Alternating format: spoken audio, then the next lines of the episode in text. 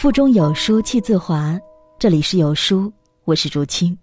今天我们要分享的文章是北书的《活得累的女人》，都有着三个特点，一起来听。爱别人之前，先学会爱自己。我们常说，人生没有死胡同，柳暗花明又一村。只要心态好，什么负能量都能被排解。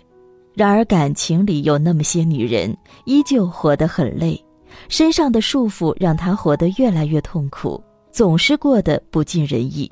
那么，活得累的女人都有哪些特点呢？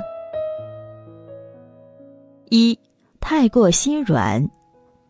这样的女人很少记仇，总是很容易原谅别人的错误，习以为常的选择去宽容，习惯把自己放得太低。把对方看得太好，即使自己受到了伤害，也会选择一个人默默承受。明明常常为别人考虑，却更容易被身边的人辜负。因为这种性格往往助长了身边人的任性，让人可以轻易利用你的善良，辜负你的信任，到头来受伤的只会是自己。二，太过敏感。太宰治的《候鸟》里有一句话，我很赞同：太敏感的人会体谅到他人的痛苦，自然就无法轻易做到坦率。所谓的坦率，其实就是暴力。敏感的人会下意识地感知到对方的难处，而又难以做到无动于衷。为了换得别人的快乐，愿意分担一切，哪怕委屈了自己。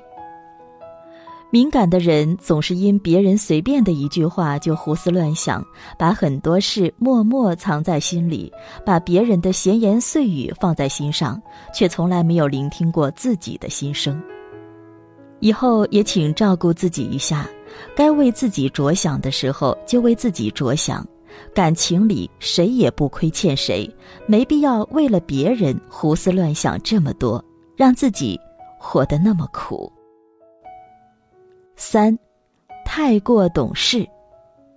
因为懂事，总替别人着想；因为懂事，总是笑着原谅；因为懂事，总是包容谦让。